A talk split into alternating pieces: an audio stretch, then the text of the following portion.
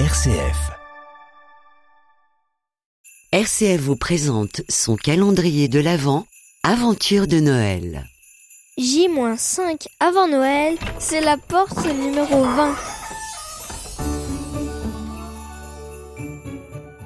Mon plus grand souvenir de Noël remonte à mes 15 ans, alors que je passais une année en Tunisie à la découverte de mes racines.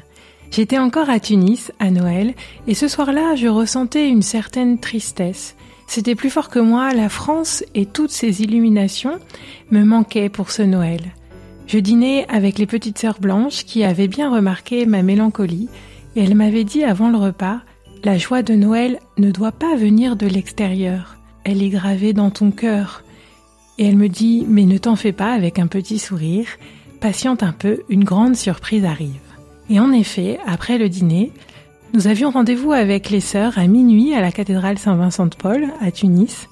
Et là, la grande surprise effectivement était que pour la messe de Noël, la cathédrale était comble et nous avons vécu un immense temps de fête tout spécial car en cette nuit de Noël, une trentaine de Tunisiens avaient choisi le Christ et se faisaient baptiser.